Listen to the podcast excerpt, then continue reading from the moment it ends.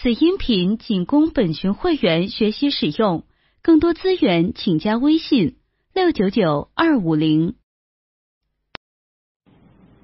喂，Hello，Hello，Hello，好，谢谢大家这么热情过来捧场。大家好，我是 Daniel，对，就是和你家楼下法郎小哥重名的那个 Daniel。那如果叫英文名不习惯的话，可以叫我阿丹。当然了，你如果要叫我丹妞。我也并不介意。众筹知乎 Live QQ 三零八零零二八零八零。那今天想跟大家聊的话题，其实大家也在 Live 的标题上面看到了，就是想跟大家讲讲怎么样从零基础开始学好去写硬笔书法。那这样子，因为之后的话呢。进入正式讲的时候呢，如果刷屏太快的话，很容易会导致有些朋友会漏看了其中某一条、某两条语音信息，然后就会导致听到的东西不是很连贯。那所以待会儿呢，哎，我想先讲完第一个问题，然后再留时间给大家发问。那麻烦大家稍微合作一下，谢谢啊，谢谢啊。先把我想讲的、特别想讲的几个问题先拿出来讲讲吧。那第一个问题，零基础的人群如果想学硬笔书法的话，要不要先学毛笔？第一个问题，先学硬笔之前要不要先学毛笔？那我给出的答案就是，如果之前是学过毛笔书法，入手硬笔书法肯定会事半功倍的。而且呢，如果条件允许，兴趣也所在的话，我也很建议大家先练练毛笔。有了一定基础之后，再去转入硬笔书法的学习当中。但是如果大家本身就没有接触过毛笔书法，或者对毛笔书法了解很有限的话，那其实也不影响大家开始硬笔书法的学习的。我也看到不少朋友没有毛笔书法的基础，但是呢，也能够写出一手很好很好的硬笔字。而且这些硬笔写得好的朋友，他要追求突破，想去学写毛笔的时候。我们也会很惊喜的看到，他们学毛笔书法的进度是远远的比没有练过硬笔的朋友要快的。种一棵树最好的时间是十年前，其次就是现在了。所以，如果你现在有心想学硬笔书法，那就可以不需要等你的毛笔墨砚到货，直接可以把毛直接把你手头上那支。硬币拿起来，现在就把你的硬币拿起来，从今天开始动手练硬笔啦。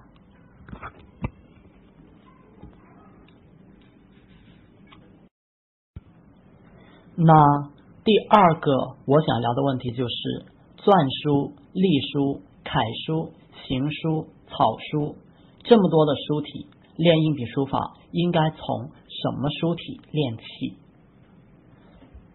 那其实，在这问题上，前人也有了相当程度上的讨论的。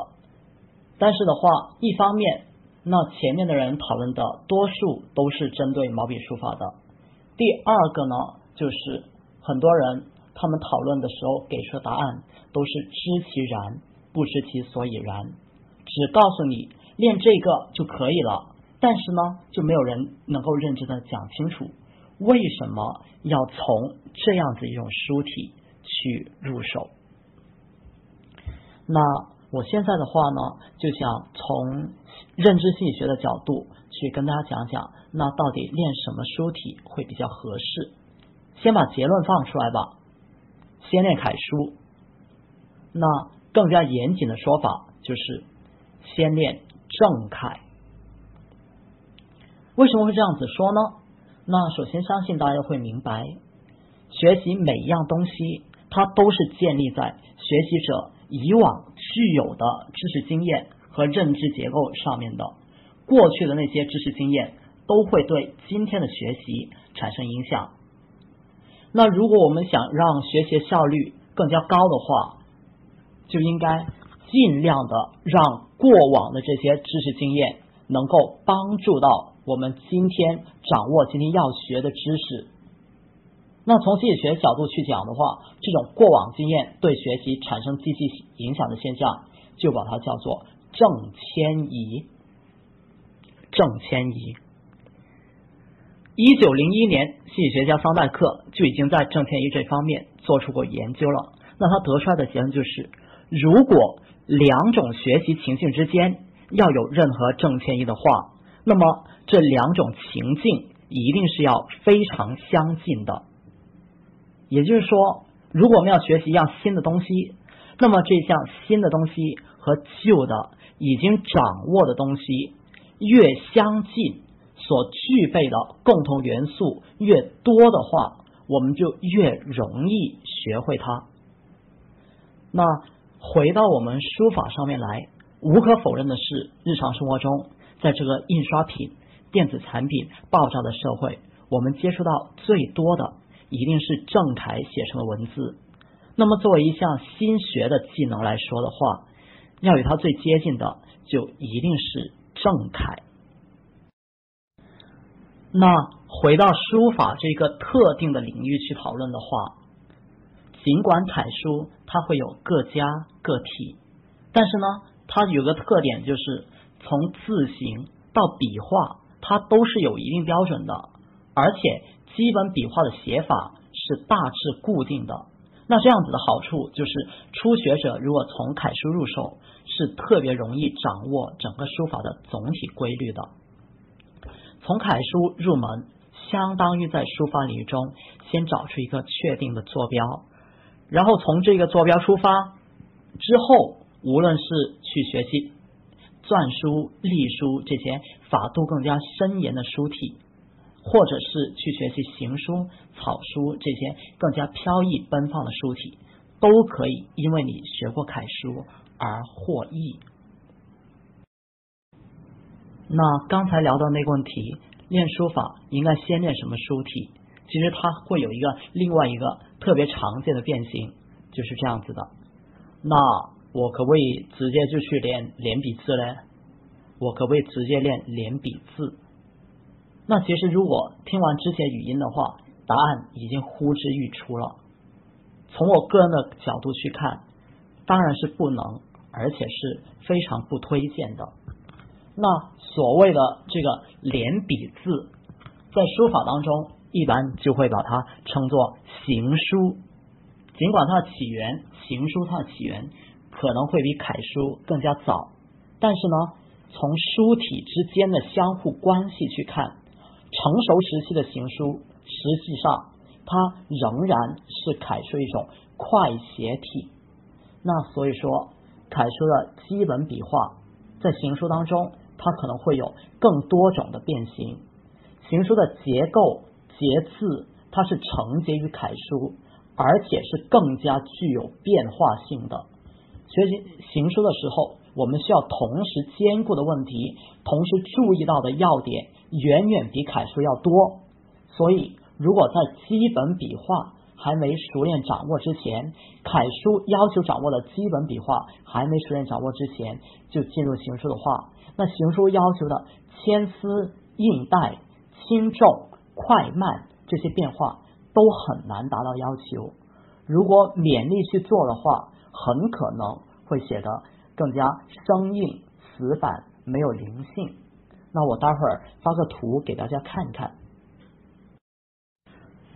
那上面图其实就是说明了，如果说你对楷书的基本笔画没有一定的认识之前，你直接跳到行书的学习当中，那你就很容易会忽略掉这一个行书的轻重缓急快慢这些变化，那就体现不了行书的一个精妙之处。那另一方面的话，因为行书它在运笔方面，它对楷书也进行一方面简化。那就像左边那幅图所展示的，使它更加具有流动性。那所以如果没有楷书的基础，直接就行书学习，另外一个问题就是对基本笔画理解不够。那无论是练行书，还是之后返回到楷书的练习，写出来的字都笔画特别浮。特别飘，按顿提按这些交代都不清楚。那这时候临帖的时候，笔画的形状能对得上，但是因为基础比较缺乏，不知道为什么这笔画要这样子处理，所以如果离开了字帖，那这一部分直接练行书的朋友，他写出来的字就让人觉得比较奇怪了。那这个也是另一个不推荐大家直接练行书的原因。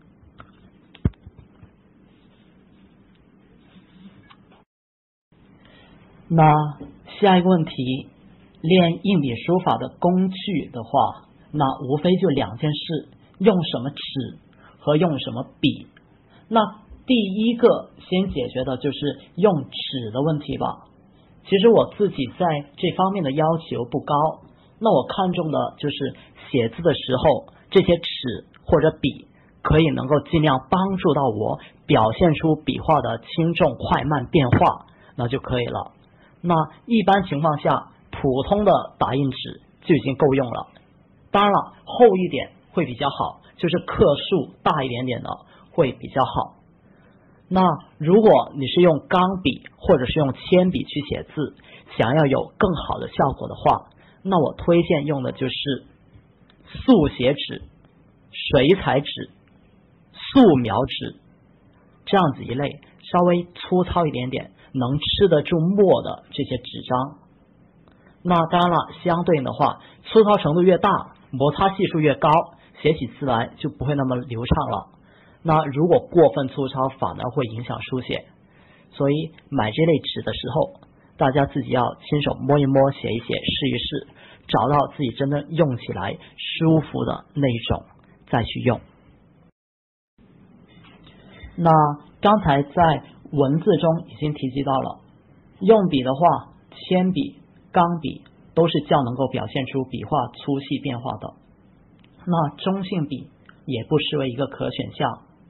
先聊聊铅笔，铅笔其实是初学者的神器。同一支钢笔的话，同一支铅笔，那用出来的力用力不同，写出来的线条颜色深浅程度也会不同。轻重、快慢、粗细都可以从中较好的体现出来，表现力极强。但是我们挑铅笔的时候要注意，尽量用那种传统那种木杆铅笔，不要用那些现在常常看到的小学生们拿着那种自动铅笔。为什么呢？因为木杆铅笔就传统那种铅笔，它的笔尖是锥形的，就有便于我们书写的时候发力，能够把力度灌注到。锥尖，也就是笔尖上面，但是呢，自动铅笔它的笔芯是柱形的，笔尖实际上是一个平面，没有一个真正能把力灌注进去的笔尖。那刚才提到选铅笔的时候，要尽量用传统那种木杆铅笔，但是呢，用木杆铅笔面临的另外一个问题就是削笔很麻烦。那我的解决方法就是，不想写字的时候，就先削够五六支能够上场的铅笔，写的时候再轮换着拿来用。那另一个不削笔的办法就是换用钢笔了。那毕竟钢笔的字迹它能够保存很久，不像铅笔那样子写出来就让人感觉，哎，这是一份草稿或者这是一份习作，就特别不体面。那钢笔就避免这个问题，写出来的，哎，人家一看，这就是一幅作品。那但是钢笔呢，挑就一定要挑好用的去写。有时候有些质地差的那些钢笔，它写出来的效果呢，甚至都还不如用中性笔去写。那如果你不是像我那样子隔三差五就会丢东西的话，那钢笔在某种意义上来说是可以作为书写者的终身伴侣的。那所以。建议大家去尝试足够多的铅，足够多的钢笔，挑出真正适合自己的那种类型，然后在购买力许可的前提下，挑贵的那支，挑适合自己的那支去买。中途插一插回复这个问题，答案是可以。那有工具之后，接下来就开始练字了。那练字肯定不可能一开始就进入创作模式，对吧？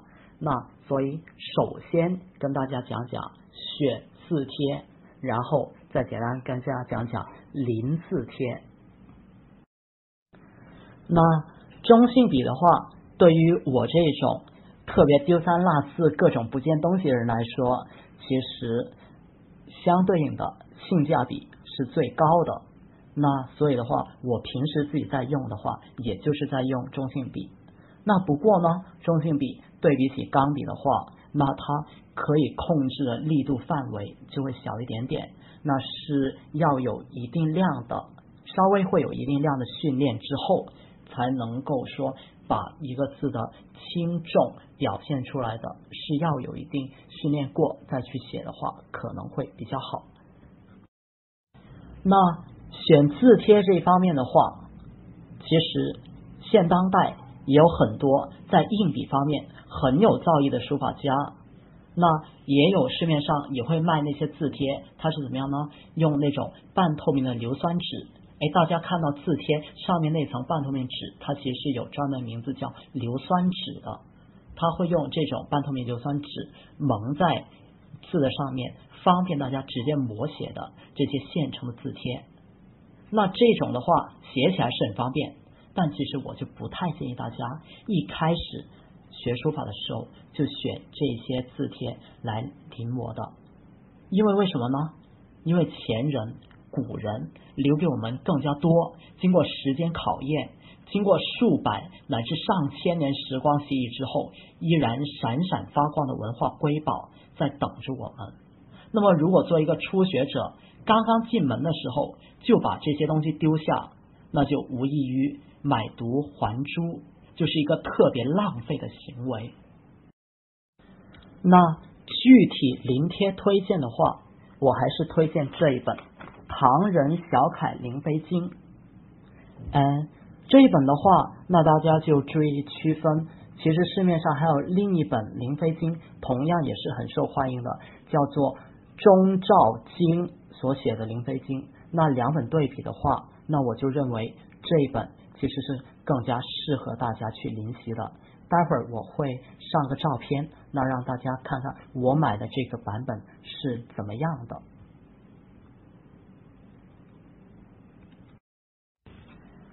那为什么要推荐这一本呢？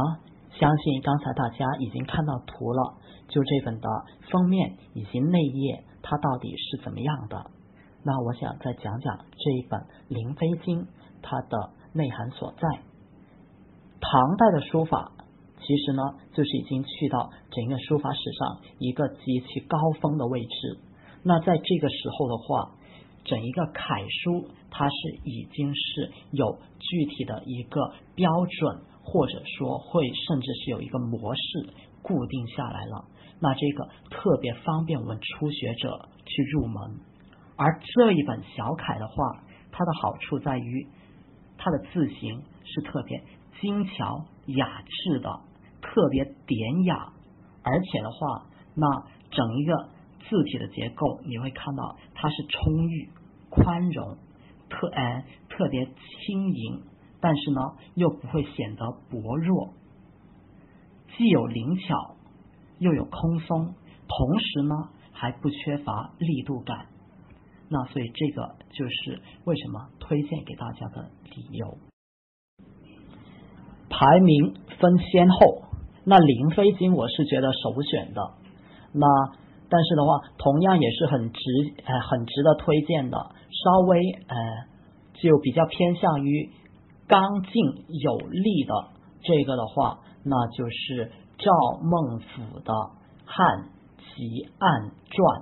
那待会儿我会用文字写出来给大家看一看，这个帖子是怎么写，大家怎么找。那在早期一点的书法家的话。那其实也是不乏佳作的，不过的话，他会碰到两个问题，一个就是年代太久远了，有些字帖它的那些字很多都不是特别清晰，不方便我们临习；第二个就是在更早期之前，小楷它是处于一个摸索和探索期的。那这方面的话，有些很好的书法家，那他写出来的字，哎，它是具有呃历史上的书法的历史研究价值的。但是对于初学者来说呢，反而不是特别适合上手。那我再挑出一些呃汉朝之前比较好、便于我们临习的一些书法家的字帖。发一发给大家，就两个。那可能会有一个新的疑问，就是作为一个毛笔写成的作品的话，我们如果用硬笔去临，怎么样才能临出这一个效果出来？那其实就是因为考虑到我们用的是用硬笔去临的，所以跟大家推荐的字帖才全部都是。小楷的字帖，因为一般小楷的字帖，它的字的大小刚好就是等于我们日常用硬笔写出来的字的大小。那待会儿发个图给大家直观感受一下，像刚才发出的那幅图那样子，对着那个圆字去写一遍的这种写法叫做临。那我们所说临摹临摹其实是两个动作来的，这种叫做临，另外一种与它相对的叫做摹。所谓摹是怎么样呢？硬笔的摹呢，它其实就可以理解成用一张半透明的纸蒙在圆贴的上面，直接写在这个半透明的纸上面。那这种半透明的纸之前跟大家提及到了。就是叫做那个呃硫酸纸，对，就是叫做硫酸纸。那大家如果直接临，哎，是觉得有难度的话，可以先从摹开始，就放一张纸上面，然后跟着这个字去写。那摹的话，有时候也不一定说我一个单字我就能够只写一次就能够写好。那这时候的话，哎，如果某一个字写不好，那大家不妨重复的多写几次。但是注意，你发现写不好之后，不是立刻说，哎，我再去写一次，而是认真观察，对比清楚你写出来的字跟原贴出现的差别在哪里，找出两者之间的差别，带着思考。去写，对于初学者来说，思考比行动反而更重要。初学的时候，先把眼力练好，先自己能够看得懂帖子，能够看得懂自己跟帖子的差距相差差在哪里，然后再去练手，再去哎把这个字写出来。关键要先能够。看懂区别在哪里？那对于我们成年人来说，磨这个阶段其实反而不是越长越好的，这一个阶段只是过渡阶段，不需要太长。为什么不需要太长呢？第一方面，磨的时候选用的这个硫酸纸。它其纸质是比较差的，那如果大家写起这种纸来觉得不舒服是正常的，但是如果你把这种纸质差的纸还写习惯了，那你真正去写到一些哎我们平时生活中用到的这些纸上，或者说哎我们之前推荐的打印纸、素描纸这些上面的话，反而可能会导致你的手法上会出现问题。磨的话，哎，第一个磨的时间太长，可能会出现问题，就是你会不习惯我们正常用的纸张。众筹知乎 Live QQ 三零八零零二八零八零。那磨的话，第二个，如果磨的时间太长，可能出现的问题就是，那你如果模仿的时间太长的话，你是亦步亦催的跟着这一个底板上。就是书本上的字去写的，你自己是练眼力的能力其实是有限的。但是有时候抛开磨这一步，直接拿一张正正经经的打印纸出来练的时候，拿一张 A 四纸出来临的时候，你才会发现你自己写的字跟原贴的差距。这个时候，你可能觉得，哎，我刚开始写很差。但是这个时候才恰恰是能够帮助到你练眼力的时候，让你看懂字帖，让你看懂字帖的字和你写出来的字有什么区别，怎么样才能尽量缩小这个区别的时候，所以临的时候反而要花更大的功夫，花更多的时间到临这一步上。先磨后临，但是临是做作为一个更主要的阶段。进入临的这个阶段呢，它其实是分成几个步骤去做的。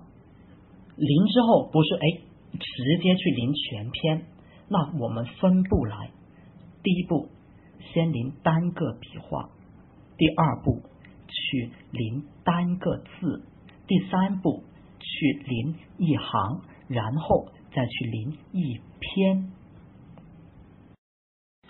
嗯，这个问题不能一概而论，不过刚好也是我想讲到问题。